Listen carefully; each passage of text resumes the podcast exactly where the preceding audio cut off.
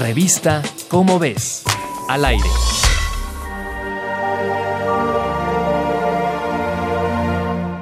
Después de una investigación de 10 años en una cantera en el condado de Greene, Nueva York, científicos del Reino Unido y Estados Unidos concluyeron que habían encontrado el bosque más antiguo del que se tenga registro.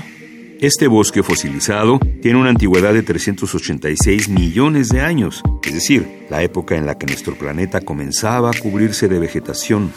Un paso muy importante para la biodiversidad que comenzó a crecer en él. La aparición de los bosques ocurrió a mediados del Devónico, que va de hace 393 a 383 millones de años. Y fue en este periodo que se definieron los periodos geoquímicos de nuestro planeta, su ecología, la cantidad de dióxido de carbono en la atmósfera y por supuesto su clima.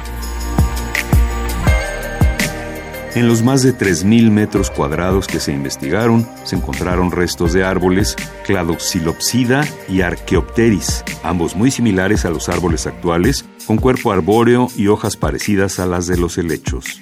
Según relatan los científicos en su artículo publicado en la revista Current Biology de diciembre del año pasado, la extensión del bosque pudo haberse prolongado hasta lo que actualmente es Pensilvania.